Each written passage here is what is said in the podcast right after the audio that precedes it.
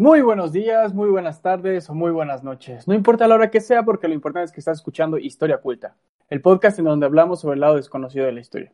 Como siempre me encuentro acompañado de Nagicio, el Horrocrux favorito de todo. ¿Cómo estás, Nagini? ¿Qué tal? Bien, muchas gracias. Espero mis queridos escuchas se encuentren bien también. Yo también espero eso y que se estén cuidando con esto del coronavirus. Bueno, real. The shit is real. Y por supuesto, su servilleta, Doctor Diulap o Daniel, como gusten llamarme, eso realmente no importa. Naguito, en este episodio voy a hablar de un tema que relaciona ocultismo, cultos, orgías, violaciones, asesinatos, tráfico de influencias y la caída de un imperio entero. ¿Sabes de qué estoy hablando? No mames, ¿vas a hablar del IMSS? Del IMSS, ni más ni menos, del Instituto Mexicano de Seguridad Social, por supuesto que sí. no, no, no tengo idea. A ver, ¿quién? Voy a hablarte de Rasputín, Gregory Yefimovich Rasputín. ¿Se llamaba Gregory? Sí, se llamaba Gregory. Grigori. Okay. Bueno, amigos, pues bienvenidos sean todos ustedes a Historia Oculta, Rasputín, el anticristo ruso.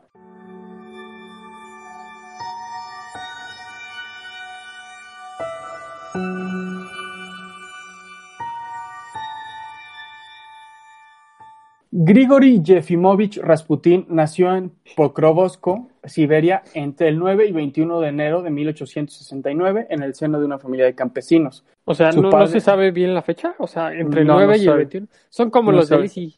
Híjole, paso como entre las 12 y las 4, del 12 al 9. Sí, más o menos, aproximadamente de, de este año o del próximo, no sé. Desde ahí este... empezó mal Rasputin, pero bueno. Su padre era Jefim Rasputin y su madre era Ana Parushkova. Fue el único sobreviviente de nueve hermanos, ya que ninguno soportaba su primer invierno. Porque recordamos que estaban en Siberia y en Siberia llegan a menos 72 grados centígrados. Yo he llegado a menos 73, güey. Sí, pero pues para que veas, ya pero... estaban cerca del cero absoluto. No, pero bueno. ¿Cómo cuánto es menos 100? Menos 273. Es, son es... 273, sí, menos 273. Bueno, casi llegan al cero absoluto. Bueno, eh, su vida hasta los 30 años es casi un completo misterio, como pudieron haber notado por la fecha de nacimiento. Ni siquiera sabemos con exactitud, como bien señaló Nagui, qué día nació. Lo que sí sabes es que fue en enero y que es Capricornio. Bueno, si ya está por el 21 de enero, en este caso sería Acuario, lo cual no es importante. Pero bueno, lo que sí sabemos es lo siguiente. Cuando nació Rasputín, Pokrovskoye tenía apenas mil habitantes, viviendo en 200 casas. Era un lugar lleno de tabernas, algo que obviamente influiría en el alcoholismo de Rasputín. Y tenía varios mercados y solamente una escuela. También sabemos que Rasputín nunca fue a la escuela y que aprendió a leer hasta que era un adulto. El analfabetismo en Siberia era del 96%, güey. La o sea, madre. O sea, tenían unos pinches ignorantes, güey. Pero lo más importante es que Rasputín de joven había sido un ladrón, solía robar caballos. Un crimen bastante peligroso si se tiene en cuenta que era castigado con la pena de muerte, ¿verdad? Supuestamente su papá le enseñó a hacer eso y se sentía orgulloso de su hijo, ya que se había hecho un hombre de ladrón a tan corta edad. Rasputín gustaba de los vicios, como ponerse hasta la madre para irse después con prostitutas y después ponerse a robar. Sin embargo, siempre fue creyente en las enseñanzas de Dios, era católico ortodoxo. O sea, me estás describiendo un americanista, güey. sí, pedos, güey. Pero nunca le pegó a su esposa. Ah, bueno. También sabemos que desde niño tenía una capacidad increíble para el chisme, al punto de hacer creer a la gente que tenía el poder de leer la mente. Era tan observador como Sherlock Holmes, tan chismoso como Varys, el de Game of Thrones, mm. y tan buen actor como el grandioso Omar Chaparro. Bueno, sí. salió un Pokémon, te la paso. sí. En el verano de 1886, Rasputín conoció a la mujer que sería su esposa, Pakrovya Dubrovina. Era una mujer alta, rubia y de ojos negros. Era tres años más grande que Rasputín. Tuvieron una relación de novios hasta que Rasputín cumplió los 18 años y se pudo casar con ella. A pesar de que Rasputín era un mujeriego alcohólico ratero, o sea, un pinche partidazo, su esposa siempre le fue fiel. A cambio de eso, Rasputín, cuando llegó al poder, la trataba como una diosa e hizo que no le faltara nada. Después de la boda, se mudaron a la casa de los papás de Rasputín y tuvieron siete hijos, de los cuales solo sobrevivieron dos. A los 28 años, Rasputín no tenía nada, pero para esa edad solamente... Se trabó esta mierda, perdónenme. Perdón, perdón, perdón. Pero para esa edad solo había conseguido tener dos cosas propias. Una esposa muy fértil y una increíble fama de ladrón borracho mujeriego. Okay. Y es por eso que Rasputín llegó a donde llegó. Cuando cumplió 28 años, dejó todo lo que tenía para convertirse en un peregrino. Hay dos versiones sobre por, qué tomó esta drástica decisión. La primera dice que lo hizo para huir de varios cargos por el delito de robo de caballos que le podrían ocasionar la muerte. Y la segunda, según el propio Rasputín, fue porque en un sueño se le apareció San Simón y le dijo, deja todo y conviértete en un nuevo hombre, hazlo y te exaltaré. Esto hizo a Rasputín ponerse a pensar, pero a la vez dijo, pues no estoy tan seguro. Para lo que sí le ayudó esta aparición de San Simón fue para que dejara de mear la cama, porque a los 28 años seguía orinándose en la cama. Ok. Bueno, es que pues, hacía frío, güey, con eso te calentabas un poquito. Pues supongo que sí, la neta. este, Rasputín eh, eh, reforzó su teoría de irse como peregrino al decir que se le apareció, que se le apareció, que se le apareció eh, la Virgen en una colina, como a Juan Diego. La Virgen le dijo, estoy llorando por los pecados de la humanidad, Grigori. Ve, anda y limpia a la gente de sus pecados. Entonces Grigori dijo, una visión es coincidencia. Dos ya es de Davis o estoy loco. Así que decidió irse de peregrino. Oye, también hay, hay que destacar eh, que es políglota la Virgen, güey. Sí, muy, muy, muy políglota, me queda claro. Eso está chido. la neta, sí, pues ya quisiera uno hablar tantos idiomas como la Virgencita. Sí. Bueno, Rasputín se unió a los Straniki, un grupo de peregrinos que eran comunes en esa época de Rusia. Los Straniki no discriminaban, podían unírsele tanto los ricos como los pobres. Los peregrinos vivían gracias a la generosidad de las personas que les daban comida, techo y agua, aunque la mayoría de las veces dormían bajo la luz de las estrellas a menos 73 grados centígrados y con hambre. Se vestían con harapos y caminaban descalzos, pero Rasputín decidió llevar eso un poquito más allá. Él dijo, comía helados. es un imbécil. Rasputín dijo, andar descalzos y en harapos es para pendejos. Yo me voy a poner grilletes en las patas y no me voy a cambiar la ropa interior ni la voy a lavar sino hasta que pasen seis meses. Aparte, voy a caminar 40 kilómetros diario y voy a trabajar en la mañana de lo que caiga. Comer, comer es para los que pecan. Yo no necesito hacerlo más que una vez a la semana. Buena dieta. Es decir, Rasputin estaba loco. O sea, loco, güey. O sea, llevaba algo, un infierno a otro nivel. Sin embargo, eso pareció ayudarlo mucho para aprender a filosofar sobre la vida, sobre Dios, sobre el amor y sobre la humanidad. Eh, algo que se reforzó cuando conoció a un supuesto hombre sagrado en Rusia. Incluso es mencionado en los hermanos Karamazov de Dostoyevsky, un hombre cuyo nombre era Makari. De él, Rasputin aprendió a leer y articular ideas para poder expresarse ante un público, pero a lo que más le sacó provecho fue a su mirada. Rasputín se sintió fascinado por la mirada de Macari. Era una mirada que era penetrante y parecía como si te estuviera leyendo el alma. Rasputín aprendió a mirar a la forma con la que aprendió a mirar de la forma en lo que lo hacía Macari y además le agregó un toque personal. Aprendió a dilatar sus pupilas de forma voluntaria. Ah, cabrón. Yo nomás lo sé mover así a lo pendejo, pero no no dilatar, güey. Con eso completaba su combo su capacidad para el chisme, mejor dicho, su capacidad para extraerle información a la gente sin que se dé cuenta, su capacidad de observación, sus capacidades actorales, su gran locución y su recién aprendida mirada penetrante lo llevaron a hacerse pasar como un hombre santo con la capacidad de leer mentes.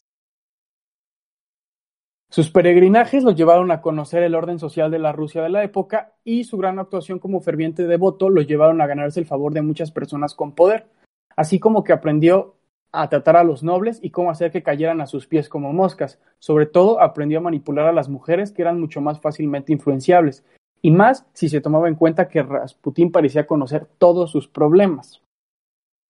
Cuando regresó a su casa estaba irreconocible, pero lo más extraño era que frecuentemente iban visitantes a la casa de Rasputín en busca de un campesino con el deseo de que éste les diera consejos y los guiara. O sea, el se hizo un nombre de volada, cabrón. Cañón y de renombre.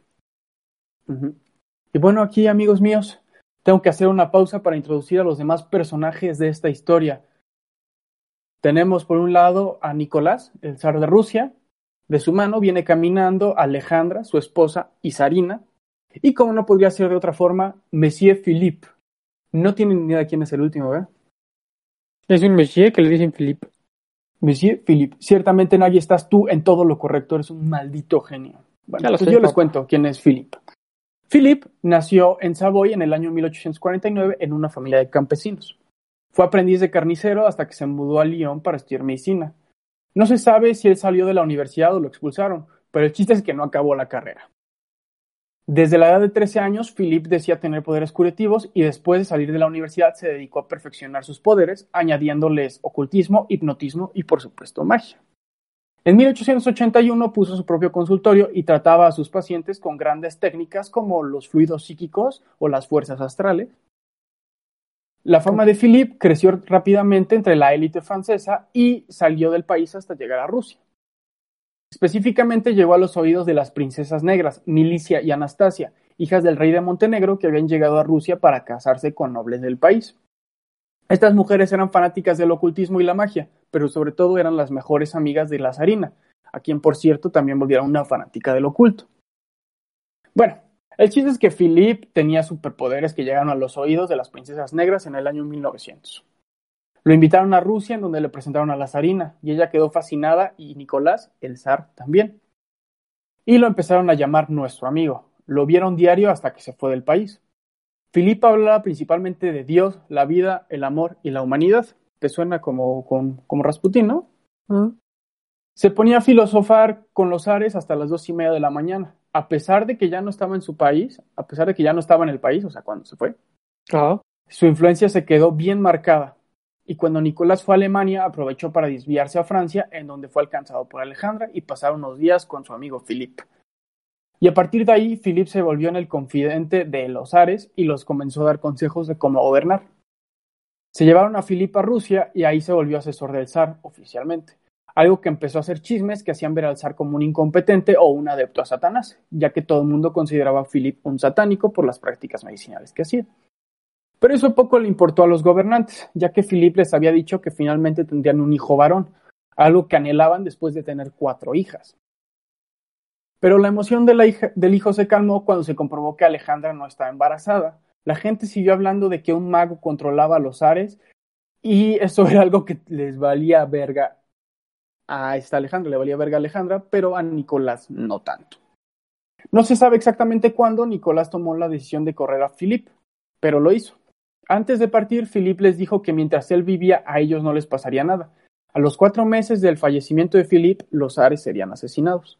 Ándele, pues. Pero lo más relevante de la historia fue que al momento de despedirse de la zarina, Philip le dijo: No te preocupes, otro amigo vendrá y te protegerá cuando yo ya no esté aquí. La zarina tomó esto como una verdad absoluta y solo se vio reforzada cuando se cumplieron las palabras de Philip cuando nació Alexei, el hijo varón. Nació el 30 de julio de 1904. Finalmente tenían un heredero al trono. Pero había un pedote. Alexei nació con hemofilia. Y así se inició una búsqueda por un hombre santo que los aconsejara, iluminara y reconfortara, pero no sería sino hasta varios años después que lo encontrarían. ¿Sabes quién pudo haber sido este hombre santo, Nelly? Mm, no lo sé, no lo sé. ¿Rasputín? Rasputín, correctamente. Bueno, hablando de Rasputín, regresemos con él.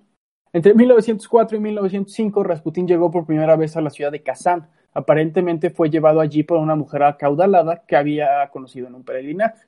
La mujer acaba de perder a su esposo y su dolor era enorme, pero tras hablar con Rasputín se sintió aliviada y se convirtió en su primera seguidora. Su nombre era Bashmakova. Ay, güey, pinches nombres son bien culeros. Lo mismo han de decir ellos de nosotros, güey. Sí, güey. Bashmakova le presentó a Rasputin a todas las personas con, poder de la ciudad y se ganó a todos con sus supuestos poderes y actitudes. Todos lo consideraban como un hombre santo a pesar de sus maneras oscas y rudas de campesino. El güey comía con las manos, te pasaba la comida con las manos, escupía la comida, o sea, era un pinche el güey. Un neandertal. Sí. De Kazán, Rasputin se fue a San Petersburgo se dirigió al monasterio Alejandro Nevsky Labra, así se llama el monasterio, para rezar. Solamente llevaba lo que traía puesto y cuando se iba preguntó por el obispo Sergei y le dijeron que quién se creía él para preguntar por el, obispo. Y pues acto seguido le dijeron que no estaba disponible. Así que Rasputin se puso a platicar con la persona que le dijo que no estaba Sergei y se ganó su confianza. Cuando llegó el obispo, lo presentó con mucho gusto esta persona y pues nada, Sergei era obispo de esta parroquia y era el rector del Seminario Teológico de San Petersburgo. Hablaron largo y tendido y Sergei se volvió su patrocinador después de esa conversación. Pero amigos, o sea, tampoco creas que llegó como un campesino cualquiera de este Rasputín. sino que llegó recomendado por toda la élite de Kazán. Y fue por esta razón por la que Sergei se convirtió en su patrón, ya que él no quedó impresionado con Rasputín. Pero ese no fue el caso con otro religioso de nombre Feofan, un brillante estudiante del seminario que terminaría en el lugar de Sergei dentro de cuatro años, gracias un poquito a las influencias de Rasputín. Feofan empezó a frecuentar a Rasputín y lo empezó a recomendar con toda la élite de la capital como un hombre santo que podía leer el pasado y el futuro de cada persona con solo verle la cara y su nombre se volvió conocido entre algunos de la élite rusa, y empezó a ser frecuentado por dos personas, Militza y Anastasia, las princesas negras. Ok. El primero de noviembre de 1905, el zar Nicolás, Nicolás, Nicolás escribió en su diario que mientras tomaba té con las princesas negras salió a la luz el nombre de un hombre de Dios, Grigori. Tiempo después, las princesas negras se lo presentarían al zar. La primera vez que se vieron, se sentaron y platicaron por tres horas. No se sabe de lo que hablaron, pero lo que es seguro es que en esa conversación se ganó al zar por completo. Es muy probable que hayan hablado de religión, pero es mucho más probable que Rasputín le haya dicho al zar lo que éste quería escuchar en cuanto a temas de política, ya que no hace mucho su gobierno había recibido un golpe durísimo. Es momento de contexto time para que entiendan bien. Para que entiendan a lo que me refiero y por qué Rasputín le dijo lo que quería escuchar al zar, en octubre del año 1905 el zar ah, firmó el Manifiesto de Octubre, que entre otras cosas otorgaba derechos humanos básicos como libertad de expresión y libertad de prensa. Permitía la creación de partidos políticos y se autorizaba una monarquía constitucional, por lo cual el zar ya no tendría el poder ilimitado que antes tenía. Por lo cual la corte le estaba pegando durísimo a Nicolás y lo hacían ver como incompetente solamente tenía el apoyo de su esposa y de las princesas negras. Pero en esos momentos conoció a Rasputín y fue la primera persona fuera del seno de su familia que lo apoyó abiertamente y sin tapujos en una conversación. Es decir, él no lo criticó por haber firmado el manifiesto de octubre. Mm, o sea, digo, ¿tuvo chido, tuvo chido? Sí, le dijo, todo está bien, no pasa nada, hiciste lo que tenías que hacer, evitaste una guerra, evitaste una masacre, y que los demás se jodan, aparte ya todos están progresando así, entonces le empezó a hacer el coco wash, le dijo, tú estás bien, ellos están mal, no te preocupes, y así se lo ganó. ¿Va? A su vez, a los ojos de Alejandra, Rasputín era visto como el hombre de la profecía vaticinada por Philip, y más porque necesitaban el apoyo espiritual y político más que nunca. Alexei estaba muy mal y el ámbito político estaba, como ya les conté, de la pinche verga. Con el país rebelándose les llegaba un campesino humilde que le dijo a Nicolás lo que quería escuchar, predicando la necesidad de creer en Dios, asegurando que Nicolás siempre sería el verdadero dirigente de Rusia y que todos debían hincarse ante sus pies. Solo se vieron una vez en 1905 y fue hasta junio de 1906 cuando se volvieron a ver. Y después de eso continuaron viéndose regularmente. Es sabido que hablaban de todo. Había épocas en las que Rasputín, dejaba de ir durante meses, pero era debido a que se regresaba a su pueblo pero siempre estuvo presente Rasputin a través de cartas. O sea, imagínate, güey, tener esta facilidad para hablar con un rey, güey, y ganar su confianza en solo tres horas, güey. Fue pocas. O sea, no mames, este güey era un pinche genio de la política. Era un pinche genio, güey. Es muy probable que en, que en todos sus peregrinajes, así como en sus viajes de regreso a su pueblo, eh, se encontrara con creyentes de una secta llamada Klist. Les voy a platicar qué son los Klist porque esto es importante ya que siempre se acusó a Rasputin de haber sido un Klist. Y eso era una acusación muy, muy grave. A mediados del siglo XVII, la iglesia rusa tuvo una crisis que llevó a la ruptura de esta. Se negaba a aceptar diversas reformas que realmente no vienen al caso. Pero de esa ruptura, en el año 1631, un desertor del ejército de nombre Danila Flipovich aventó una Biblia al río y creó su culto proclamando soy el Dios previsto por los profetas y he venido a la tierra a salvar la humanidad. No busquen otro Dios, aquí estoy yo. Filipovich instruyó a sus seguidores para mantener todos sus ritos y mandamientos en secreto, incluso de sus propias familias. Predicó una forma de vida completamente libre de las normas religiosas y sociales aceptadas, sin reconocer los ritos del matrimonio, el bautismo y la confesión, algo que obviamente pues era un insulto para toda la iglesia, ¿no? Claro. Flipovich y sus seguidores creían que Cristo no solo estaba vivo, sino que se encargaba, sino que reencarnaba en personas vivas entre ellos y que a través de sus rituales se les podía hacer descender sobre ellos. Los líderes de la secta en el futuro serían llamados Cristos. Su número creció a mitades del siglo XIX y para ese momento eran el tercer grupo cristiano más grande de toda Rusia. Los miembros de esta secta llegaron a ser conocidos como los Clisti, o sea, los látigos.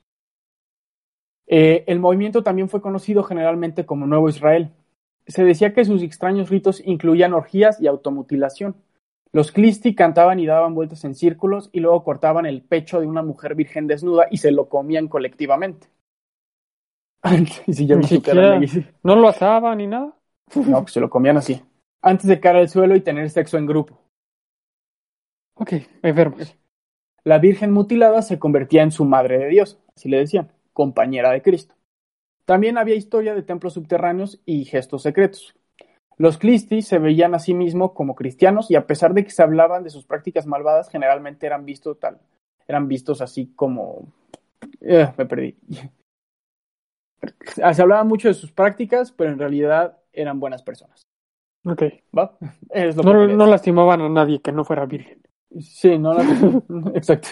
Tomaron todos los elementos básicos del cristianismo y los rehicieron, añadiendo otros nuevos. Eh, a su iglesia le llamaron el barco, llevándolas a través del peligroso mar de la Rusia ortodoxa a la salvación en una orilla lejana.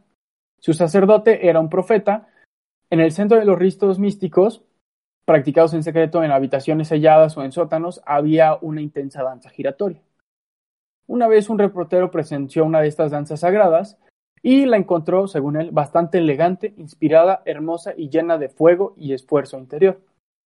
El rápido giro producido en los, en los celebrantes alteraba los estados mentales y causaba alucinaciones, es decir, llegaban a un estado de éxtasis a través de este baile. La velocidad con la que uno giraba reflejaba su nivel de gracia, cuanto más rápido, más cerca de la perfección. Mientras unos giraban, otros cantaban. Los giradores inclinaban su cabeza hacia atrás, sus ojos se volvían hacia arriba y practicaban una respiración especial e intensa. Mientras giraban, el espíritu venía sobre ellos y producía una especie de éxtasis religioso. Algunos se movían para saltar, sacudirse, balancearse o incluso correr. A veces el éxtasis podría provocar ataques, convulsiones. O sea, así se ponían bien loquitos. Sí, cañón. Este, este, remolino masivo creó un alegre sentido de comunidad. En la preparación, los Clisti, que evitaban curiosamente el alcohol y el tabaco, ayunaban como una forma de ayudar a inducir la experiencia más intensa. Un elemento crucial de la experiencia Clist era la cuba, que funcionaba como una representación del cuerpo colectivo que se iba a lograr durante sus ritos. Se formaban dos círculos alrededor de la cuba, los hombres en uno, cerca de la cuba, y las mujeres en otro, más lejos. Se movían en direcciones opuestas, los hombres en dirección al sol y las mujeres lejos del sol. Después de que el remolino se agotara, los profetas, tanto hombres como mujeres, hablarían, con el resto de la congregación reunida alrededor, ya sea de rodillas o inclinados ante el suelo. El profeta daría consejos concretos sobre agricultura, religión, paz, amor, etc. O soltaría lagas y varias oraciones proféticas. Se decía que algunos profetas podían decir quiénes de ellos habían pecado. Los profetas hablaban de una forma métrica o rítmica extraña, a veces en rimas. Era una especie de concurso de poesía improvisado. O sea, como las batallas de rap ahorita. Ajá, pero con poesía. Dejaban que sus mentes corrieran libres diciendo, que lo que, diciendo lo que les venía a la cabeza. A veces el significado de lo que decían era tan opaco que requería intérpretes para el resto del grupo. Usaban palabras ininteligibles o incluso hacían ruidos de animales y hacían el sonido de pájaros. Se, decía que los ritos clistis concluían en una orgía acompañada de flagelación, con látigos, de ahí el nombre de látigos, clistis. Y también había actos de canibalismo. ¿Cómo ves, Nagui? ¿Se ve, ¿Se ve chingón? Sí, buenísimo. ¿Dónde me apunto, para Claro que no. ¿Por qué no? Porque qué pinches enfermos. Sí, va. Bueno, Rasputin, como les dije, siempre se había acusado de ser un Klist. Ah, Kills, perdón, por lo cual es importante mencionarlos, así como que es muy, muy posible que realmente le entrara ese pedo para ver este, cómo era más o menos el rollo y así poder manipular mejor a la gente, porque los profetas manipulaban muy bien a la gente.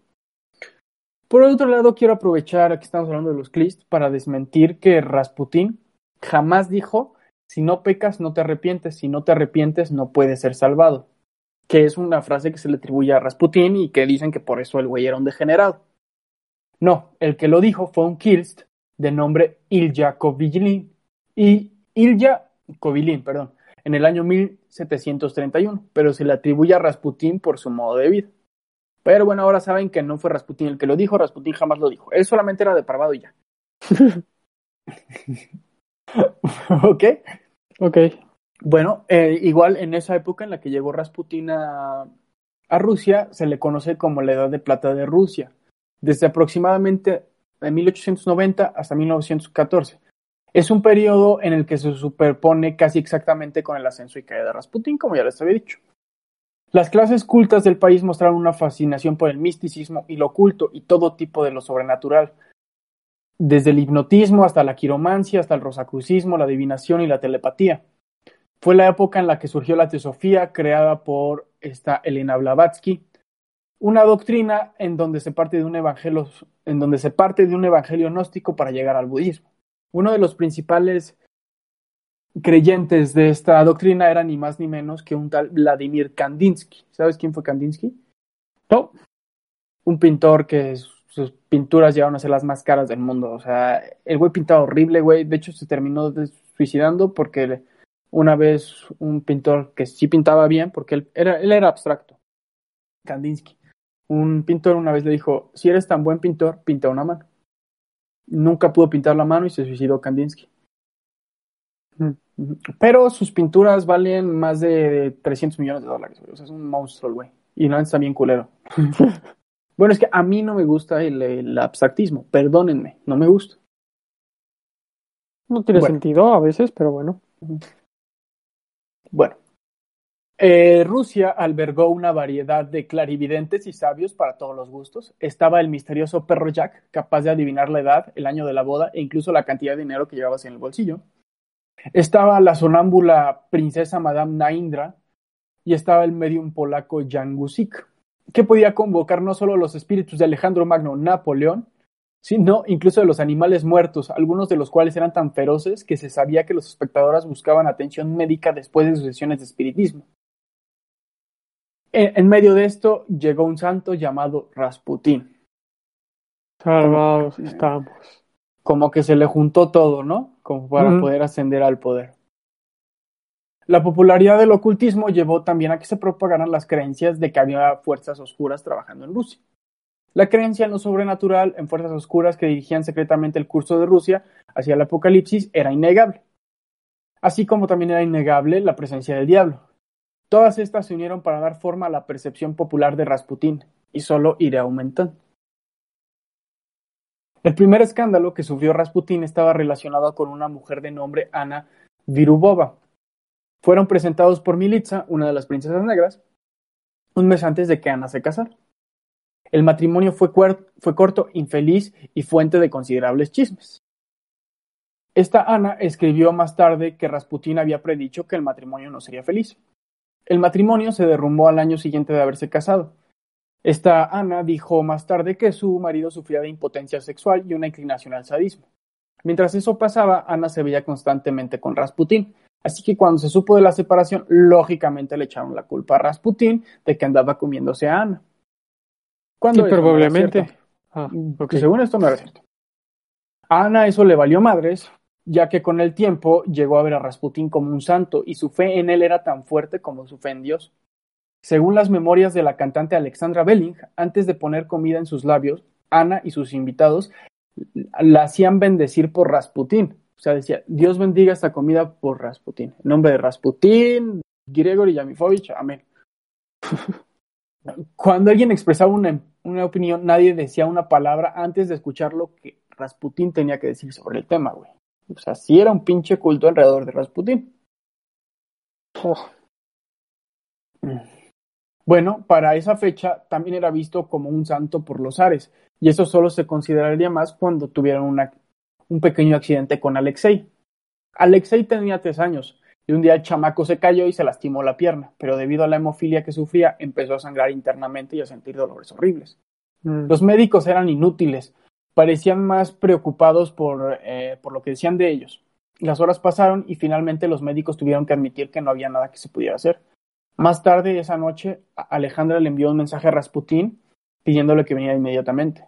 Rasputín fue y rezó por el niño. Al día siguiente eh, regresaron y no podían creer lo que veía. El niño no solo estaba vivo, sino que estaba bien. Estaba sentado en la cama, la fiebre había desaparecido, los ojos claros y brillantes, no había signos de hinchazón en la pierna. El horror de la noche anterior se convirtió en una pesadilla increíblemente lejana. Más tarde se supo que Rasputín ni siquiera había tocado al niño, sino que simplemente se paró de pie al pie de la cama y se puso a rezar. ¿Cómo ves, Naye? Achis, achis, los mariachis. Es muy probable que lo que haya hecho es que le daban aspirinas a este Alexa y los doctores, y eso solamente incrementaba el flujo de sangre. Como el, con la hemofilia no puedes coagular, entonces valía más verga. Entonces, con la interrupción de Rasputín, pues se interrumpo el, el, que, les dieran, el que les dieran las aspirinas, entonces pudo sanar. ¿Cómo ves? entonces todo fue realmente una cagada, tuvo suerte. Eh, Rasputín se sentía cada vez más seguro de su lugar en la familia imperial, tanto que el 15 de noviembre se presentó en el palacio para visitarlo sin invitación, algo que era una grosería, güey. O sea, no podías hacer eso. A partir de ese incidente, la santidad de Rasputín se fue a los cielos y se podía ver rodeado de mujeres de alta alcurnia atendiendo sus necesidades, al punto de que le cortaban las uñas las mujeres. ¿Cómo por qué? Porque era un santo, güey. O sea, sí, pero es como de. Oye, ¿y si le cortamos las uñas a Rasputín? Pues sí, así era, güey. Y a la vez que eso pasaba, se empezaron a levantar rumores de que le gustaba mucho besar a las mujeres. Siempre se utilizó el término besar a las mujeres. El primero de enero de 1908, la policía escribió un resumen preliminar en el que expresaba sus dudas sobre Rasputin, en particular sobre su comportamiento con las mujeres. Había razones para, para, sospechar que se aprovechaba de, de, ellas, dada su reputación de ser un hombre santo de Dios y hacedor de milagros. Algo que se lo comunicó al zar. La policía le explicó a Nicolás que el soberano de Rusia no podía simplemente ser lo que quisiera, ni siquiera en su vida privada, ya que era la personificación de la propia Rusia. Todos los súbditos tenían los ojos dirigidos a él y por lo tanto nunca debía de entrar en contacto con nada que pudiera manchar su imagen y reputación. Nicolás estaba claramente conmovido con las palabras de los policías y prometió no volver a ver a Rasputín. Sin embargo, no estaban tan convencidos. Así que hicieron que se aumentara la vigilancia sobre Rasputín. ¿Va? Ok. Bueno, eh, pero pues, siguieron viendo al emperador y a la emperatriz. Y pues el punto llegó hasta tal grado de que no querían que se manchara la reputación de Alejandra y de Nicolás con este nuevo hombre, ni que se supieran los rumores, porque aún no se sabían los rumores, que decidieron la policía exiliar a Rasputín. Rasputín fue a casa de un amigo suyo cuando se enteró y se escondió ahí.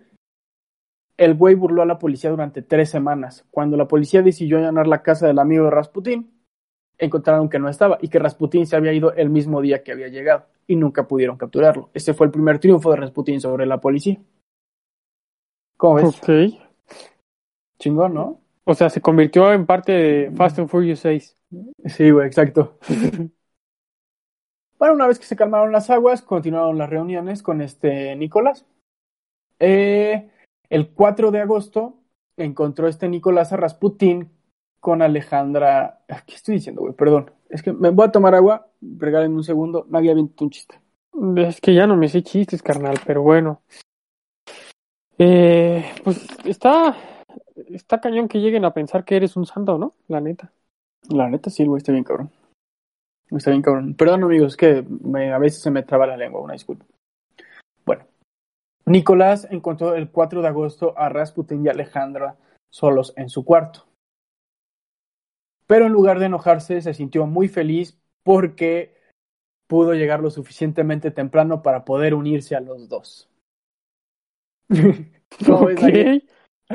y los rumores de que Rasputin, y a partir de eso los rumores de que Rasputin visitaba frecuentemente el palacio para ver a Alejandra, nunca lo dejarían en paz. Siempre se dijo que Rasputín entraba por la puerta trasera para que su nombre no apareciera en el diario oficial de la corte de los visitantes. En una ocasión, Rasputín, seguro de su poder, intentó violar a una mujer de alta alcurnia. La mujer acusó a Rasputín con la zarina y la zarina le contestó: Tú no entiendes los caminos hacia la santidad. Y mandó a la chingada a la mujer que acababa de violar a Rasputín. O sea, casi que se le dijo: Deberías estar agradecida y te hubieras dejado. Sí.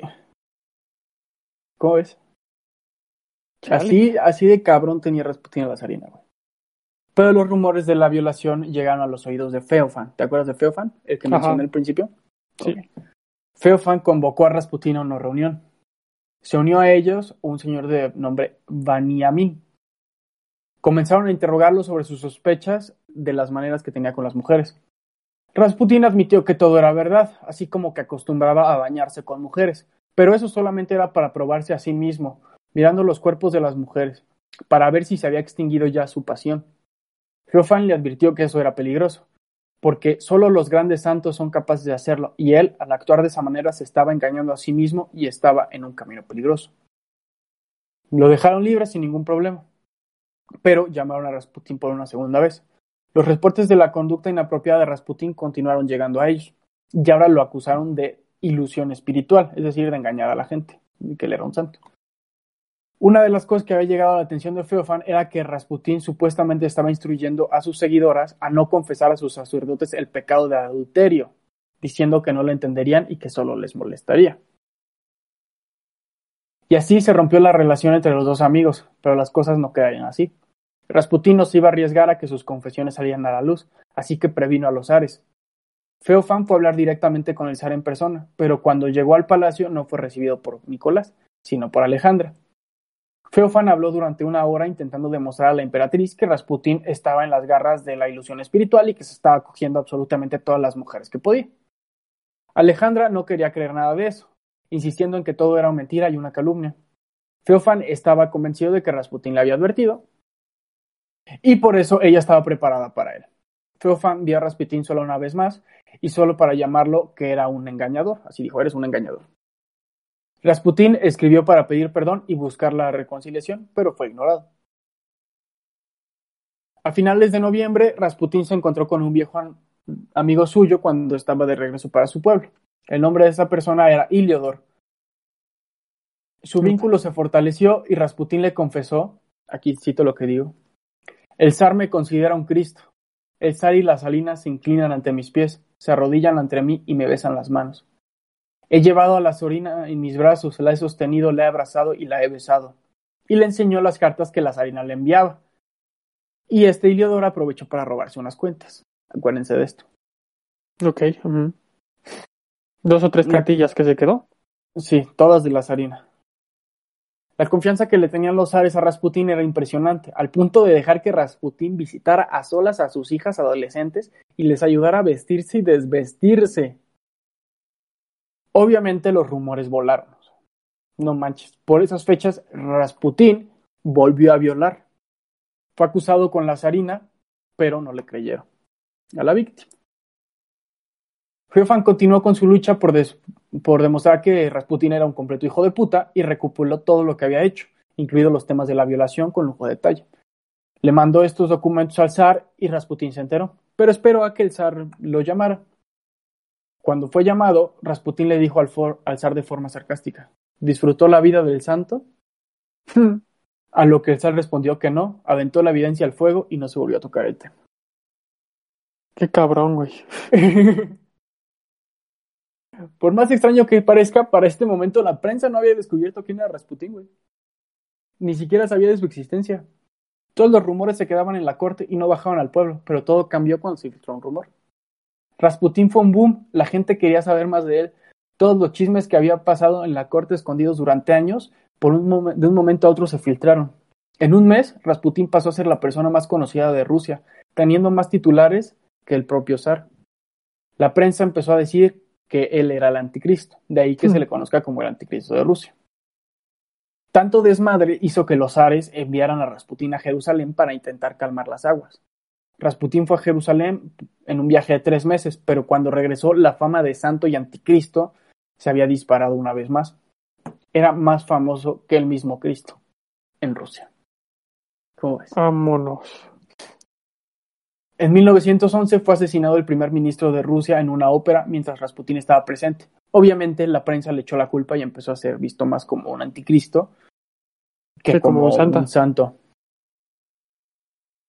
El 16 de diciembre se daría uno de los eventos más bizarros en la vida de Rasputín. Estaba con su amigo Iliador, el güey que le ofreció que se andaba cogiendo a la zarina, el güey que le confesó que le estaba que cogiendo a la zarina, perdón. Y se dispusieron a ir a ver a otro amigo suyo, de nombre Hermogen. Cuando llegaron a la casa de Hermogen, Rasputin sintió que algo estaba mal. En cuanto puso un pie dentro de la casa, Hermogen e Iliador comenzaron a acusar a Rasputin de haber utilizado su, amistad y empezaron a enumerarle todos los males que, estaban, que había hecho. Este Iliador concluyó diciendo, Grigori, te defendí, también te destruiré a ti y a todos tus seguidores contigo. Tembloroso, pálido y mordiéndose las uñas, que digo, supongo que no haber tenido, porque se las cortaban. Porque se las cortaban, sí. Este tembló de miedo. Hermogen levantó una cruz y preguntó a Rasputín si estaba listo para confesar todo lo que Iliodor acaba de decir. Rasputín dijo que sí, como un, pero como un sí, como desde la tumba, así como sí, sí, la verdad, la verdad, diré toda la verdad, dijo Rasputín. Con eso, Hermogen agarró a Rasputín y comenzó a madreárselo con una cruz. ok. Acto seguido, Iliador lo empezó a putear también y empezaron a gritar, Diablo, en nombre de Dios te prohíbo que toques a las mujeres, te prohíbo que entres en el Palacio Imperial o que tengas algo que ver con la zarina, eres un asesino, mientras se lo puteaban con una cruz. Después lo intentaron castrar. Hmm. Buen día para él. Ajá, sí, o sea, le metieron una putiza al güey.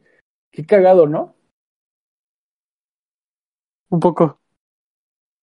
Bueno, obviamente después de la putiza que le pusieron, Rasputin no estaba contento y los acusó con la zarina y con el zar. Los emperadores tomaron la decisión de exiliar a los dos hombres de Rusia por un intento de homicidio a un hombre santo. Pero Iliador alcanzó a escapar de la justicia y comenzó a escribir en la prensa sobre Rasputin, hasta que dieron con su escondite y lo exiliaron. Pero eso solo, empezó la, eso solo empeoró las cosas. Iliador sacó su arma secreta. Las cartas. Iliador envió una copia de una carta que le había robado Rasputín.